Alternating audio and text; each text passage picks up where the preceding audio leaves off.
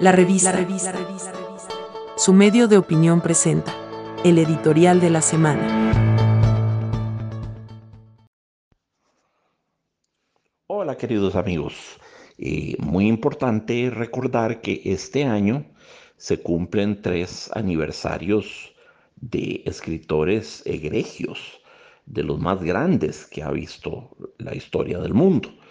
Eh, son ellos Dante, Dante, 600 años de su nacimiento, eh, Charles Baudelaire, el gran poeta francés, el autor de Las Flores del Mal, de 1821, y de ese mismo año Fyodor Dostoyevsky, también nacido en 1821. Eh, estos dos últimos cumplen, por lo tanto, 200 años. Y hoy quería hablarles sobre Dostoyevsky, luego podemos hacerlo también en otros podcasts sobre Baudelaire y sobre Dante. Todos se lo merecen, sin duda. Todos se cuentan entre los escritores más extraordinarios que ha visto el mundo. Cualquiera de esos tres está, están básicamente al mismo nivel. Dostoyevsky pues es uno de los grandes novelistas de un siglo que fue pródigo en grandes novelistas. Eh, tal vez el mejor siglo para la novela que ha tenido la historia del mundo. Porque aunque claro, tenemos el Quijote que viene de atrás, tenemos la Divina Comedia que viene de atrás, este, pero eh, el siglo XIX privilegió a la novela.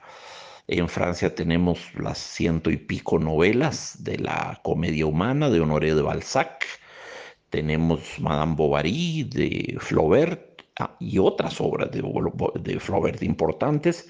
Tenemos a Stendhal, con su el blanco y el negro, y el, perdón, le rouge et le noir, el rojo y el negro, y con la cartuja de Parma. Tenemos a Emile Solá, que escribió tantas novelas de tipo realista y naturalista. En España tenemos al inmenso Benito Pérez Galdós. En, en Inglaterra tenemos a Dickens. ¿Qué se puede pedir más que Charles Dickens? Oliver Twist, David Copperfield, uh, Great Expectations, The Story of Two Cities, Tale, A Tale of Two Cities. Um, tantas cosas maravillosas que escribió Dickens retratando las aberraciones y los horrores de la sociedad inglesa de la revolución industrial. Y en Rusia se nos viene, este, justo en esa época, se nos viene una luz de grandes escritores. Gogol, Dostoyevsky, Tolstoy, Lermontov, Pushkin, Turgenev, Máximo Gorky, eh, Anton Chekhov, inmenso, que no se nos olvide, y en el siglo XX, hombres de la dimensión de Boris Pasternak, de Alexander Solzhenitsyn, por ejemplo.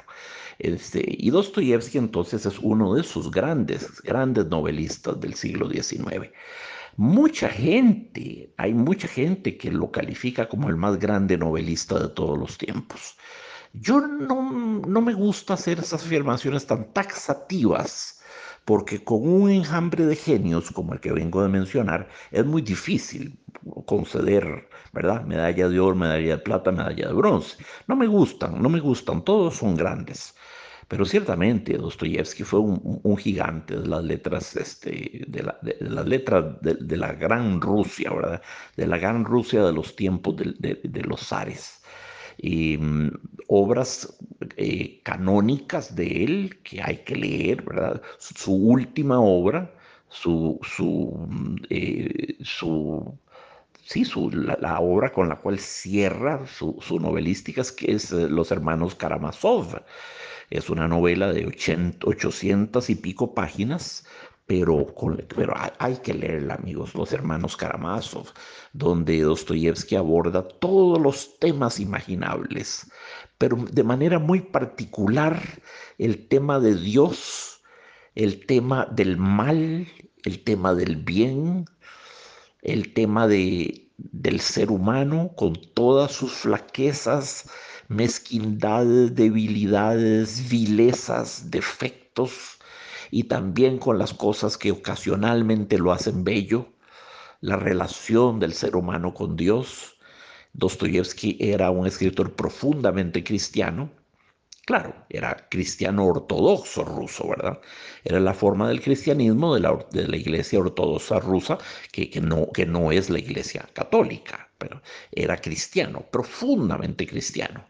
Em, como último, para que se formen una idea, como último deseo en su lecho de muerte, vivió únicamente 59 años. Dostoyevsky nació en el 81, murió en el 81, 59 años. En su lecho de muerte pidió como último acto que le leyeran la parábola del hijo pródigo. Y así se sentía él, como el, como el hombre, eh, el hijo que volvía a los brazos del Padre, ¿verdad? Después de su periplo vital, de su aventura vital, regresaba a los brazos del Padre, que lo acoge, lo perdona, lo absuelve, organiza una fiesta para recibirlo nuevamente bajo su techo. Así concibió él la muerte, así concibió eh, e, ese tránsito tremendo no como una cosa dramática y terrible y aterradora, sino más o menos como el regreso a casa del hijo pródigo. Y sobre su tumba, a guisa de, epitafio, pidió que escribieran el famoso, la famosa parábola, ¿verdad? Si el grano, si el grano cae eh, y, no se rompe, pues no pasa nada. Eh, si el grano cae y muere, eh, generará muchos beneficios. Esa famosa parábola, ¿verdad? Si el, si el grano cae y, no muere, no pasa absolutamente nada. Pero si el grano cae y muere, si, si está dispuesto a morir, surgirán muchas cosas bellas. Y es un poco lo que, lo que el cristianismo espera del ser humano. Esa, esa parábola del grano que o, o se niega a morir y permanece estéril, árido, infructuoso e inútil, y el grano que acepta morir y genera una bella planta, fructifica y se perpetúa en la planta. Esa parábola está muy unida a aquella frase también de Jesucristo. El que quiera salvarse a sí mismo se perderá.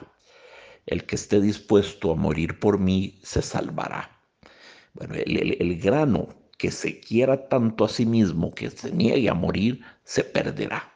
El que esté dispuesto a morir, se salvará, porque se transformará en otra cosa, en una hermosa planta.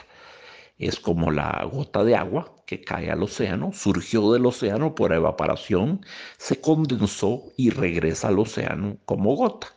Esa gotita al caer al océano muere o sigue viviendo. Bueno, muere en tanto que gota. Es como el grano que se rompe, ¿verdad? El grano que muere. Muere en su individualidad de gota. Su principio individuaciones, su principio de, de individuación se rompe. Ya no es la gotita, pongámosle un nombre, un número de pasaporte, un número de cédula, todo lo que constituyó su, constituyó su especificidad como gotita, todo eso se disuelve, desaparece.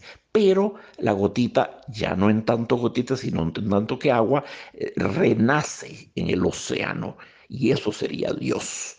Dios es el océano y nosotros seres humanos somos gotitas que han sido segregadas, que han sido individualizadas del océano para tener sus aventuras, sus aventuras bajo forma de lluvia o de vapor o de nubes o de lo que sea. En última instancia hay que volver al océano, pero la gotita que no quiera volver al océano se perderá, irá a caer en la tierra que se la tragará y no pasará nada.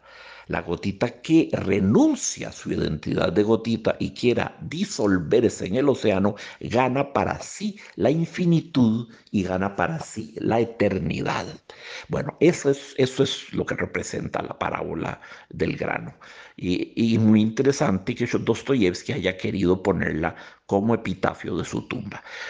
Dostoyevsky era un hombre, en primer lugar, que conocía como yo creo que nadie lo ha hecho, la psique del ser humano. Era un psicólogo portentoso. Sus personajes son de una hondura psíquica, de una complejidad psíquica y de una autenticidad psíquica que, asombra, da miedo, da miedo. Eh, eh era, era, era un cirujano del alma humana. Nietzsche, Nietzsche que lo leyó, dijo alguna vez esto, Justamente esto dijo, es el único filósofo que me ha enseñado algo, del que he aprendido algo. Es el, y es el único psicólogo también del que he aprendido algo, del que, del que he logrado derivar algo útil. Y haberlo conocido, haberlo podido leer, se cuenta entre las grandes fortunas de mi, de mi vida. Eso dijo Friedrich Nietzsche sobre Dostoyevsky. Su obra es como novelista. Mencioné a los hermanos Karamazov, que es su, finis corona opus, el final que corona su obra, su, su obra póstuma. Pero ahí está Crimen y Castigo, está Humillados y Ofendidos, están Las Noches Blancas, está El Jugador, está El Príncipe Idiota, está mm, eh, mm, eh, pobres gentes, está Memorias del Subsuelo, eh, está, a ver, a ver, ¿qué más? los posesos o los endemoniados. Claro, todas esas novelas son de lectura obligatoria. Son maravillosas, maravillosas novelas. Ninguna las va a decepcionar. ¿Qué les recomendaría yo para empezar si no están habituados a él? Les recomendaría Crimen y Castigo. Crimen y Castigo porque es muy engageante. Es una novela que amarra al lector. ¿verdad? Y, por supuesto, para que, para que se... Y da muchísimo que pensar sobre la condición humana sobre el mal, el bien, Dios, el mundo, las cosas, las, las eternas interrogantes que nos formulamos. Dostoyevsky conoció, conoció la muerte muy de cerca. Fue detenido por, por, un grupo, eh, porque pertenecía a un grupo eh, anarquista, que no era realmente anarquista. Dostoyevsky lo que quería era simplemente que se aboliera la servidumbre y que mm, y que, y, que, se, que se tratara menos mal a los campesinos en, en, Rusia, que eran prácticamente siervos de la gleba y eran vasallos al servicio de un señor feudal. Rusia vivía bajo un régimen feudal, bajo un régimen todavía medieval, no había atravesado la revolución industrial, ni el renacimiento, ni el siglo de las luces, ni el enciclopedismo, ni la claro, ni nada de eso. Era el país más retrasado de toda Europa. Históricamente, vivían 800 años atrás. Entonces, eh, Dostoyevsky pedía todo eso, era la libertad de expresión, este, más justicia social para los trabajadores y, ¿verdad? Eso era lo que, lo que él clamaba. Fue detenido, fue mandado a un paredón de fusilamiento y los soldados cargaron los rifles, ¿verdad? Eh, carguen, apunten, listos y cuando venía a decir fuego, llegó corriendo un emisario de la corte del zar Nicolás I con una contraorden, no los fusilen. Y no lo fusilaron. Se salvó en el último sístole del corazón, cuando ya el paredón, el, el pelotón iba a decir fuego, abran fuego. Eh, pero, sí lo mandaron cinco años a Omsk, en Siberia, con un frío tremendo, 150 presos eh, metidos, hacinados en una cárcel mugrienta, llena de ratas, cucarachas, pulgas, garrapatas, cosas terribles. Vivió cosas terribles como prisionero en la Siberia. Y aprovechaba su tiempo leyendo lo que podía leer, la Biblia, ¿verdad? Después le mandaron otras obras, este, el Quijote se lo mandaron, este, para, para que él pudiera leer. Él decía, no, no me manden comida, no me manden comida porque aquí me la quitan toda. Mándenme libros para que mi alma no se muera. La muerte del alma es mucho más lenta y terrible que la del cuerpo. Yo total que el hambre del cuerpo la, la, la, la aplaco con una manzana, pero la muerte del alma es mil veces más lenta y más dolorosa y más terrible. Entonces mándenme libros, mándenme libros para que no se me muera el alma. Esas eran las cartas desesperadas que mandaba Dostoyevsky a su familia. Y le mandaron varias obras importantes. Le mandaron la Divina Comedia, El Quijote, ahí, ahí en esa cárcel donde estuvo mucho tiempo, rodeado de la peor ralea, imagínense ustedes, y luego condenado a trabajos forzados durante seis años, ¿verdad? Eso, eso lo, lo utilizó él como materia prima para elaborar posteriormente sus novelas esa, ese, ese, ese, ese exilio, ese, ese suplicio de casi una década, le sirvió como, como, como, sí, como un filón de materia prima para conocer al ser humano y fue de ahí que sacó muchos de sus más memorables personajes. A los personajes de Dostoyevsky se le meten uno en el alma, se convierten en hermanos de uno y siguen para siempre con uno. Dostoyevsky es un, es un escritor que lo habita uno, lo pasa a habitar, se convierte en huésped de nuestras almas, se instala con valijas, cama, muebles y todos nuestros corazones y haciéndolo los ensancha, nos hace más sabios y más justos y más sensibles y escribe bellamente además. Entonces, este, pues este homenaje muy, muy, muy humilde, muy modesto, que más que homenaje es una, una incitatoria, una instigación a ustedes que me oyen amigos para que no se pierdan del gran Fyodor Dostoyevsky. De nuevo, yo recomendaría comenzar por Crimen y Castigo y después pasen a cualquier novela que quieran porque ninguna, ninguna los va a decepcionar. Jamás escribió una mala novela Dostoyevsky. Escribió otras cosas, poesía, ensayo, sí, escribió otros géneros, pero el mundo lo recuerda como novelista en primer lugar. Escribió 16 cuentos, que, no están nada mal. Este, ya deseara yo haberlos escrito. Pero, pero lo que hay que leer de Dostoyevsky son sus novelas. Y son novelas de gran, de gran volumen, ¿verdad? Así que un abrazo para todos, queridos amigos, este, y eh, bueno, démosle todos un, un, saludo de cumpleaños a don Fyodor Dostoyevsky, que cumple 200 años de haber nacido y de estar iluminando la humanidad y de haber hecho del mundo un lugar mucho más habitable, más decente, más hermoso y más vivible.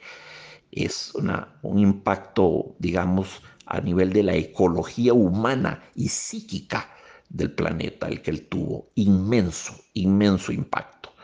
Un abrazo lleno de afecto para ustedes, queridos amigos. Encuentre la revista en las plataformas de Anchor, Spotify, Google Podcasts y Apple Podcasts. La revista, la revista, el medio de opinión de Costa Rica